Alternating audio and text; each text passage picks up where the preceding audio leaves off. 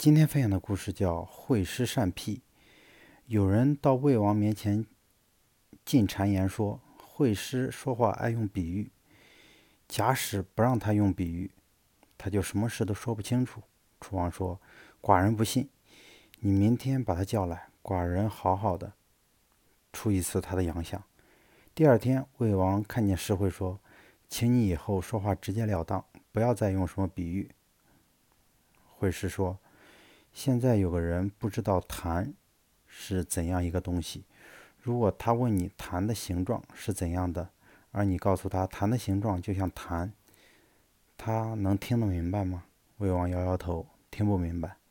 对呀，惠子说，如果告诉他痰的形状像把弓，它的弦，它的弦用竹子做成，是一种弹射工具，他听得明白吗？魏王点点头，可以明白。惠子接着说：“所以比喻的作用就是用别人已经知道的事物来启发他，使他易于了解还不知道的事物。现在你叫我不用比喻，那怎么能行呢？”魏王想了想，说：“你说的很对。